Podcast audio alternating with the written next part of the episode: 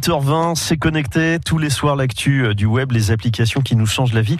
Alors, on va vous présenter une, une start-up qui s'appelle Cjus qui lance euh, sa nouvelle offre, une offre baptisée Small App, des petites applications afin de permettre aux collaborateurs euh, d'une entreprise de devenir plus autonomes sur notamment la création d'applications afin de faciliter les tâches au quotidien. Alors, ça n'a pas l'air évident. Comme ça, on va tout vous expliquer avec Gaël Pomereau qui est avec nous de cette entreprise Cjus. Comment ça fonctionne, Gaël, ces Small Apps? Small Apps, ce sont des, des, applications qui ne nécessitent pas de code pour les développer. Et donc, elles sont destinées à tout type de collaborateurs, aussi bien opérationnels que managers, dans la facilitation de leur travail au quotidien. D'accord, ça veut dire que tout le monde, pour faire une appli, il faut maîtriser les, les codes, donc un langage, langage informatique. Avec euh, votre offre, ça veut dire qu'aujourd'hui, tout le monde peut donc créer facilement et simplement une application. Oui, tout le monde peut faire son application. Ça ne nécessite pas de savoir euh, coder.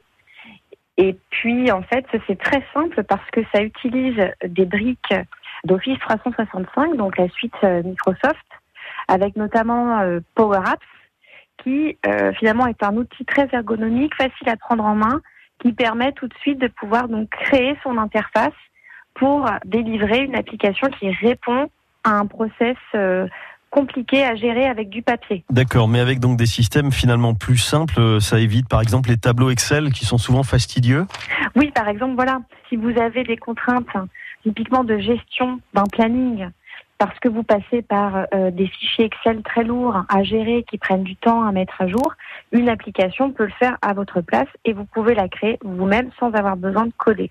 Power Apps, typiquement, qui est une brique Office 365, c'est payant.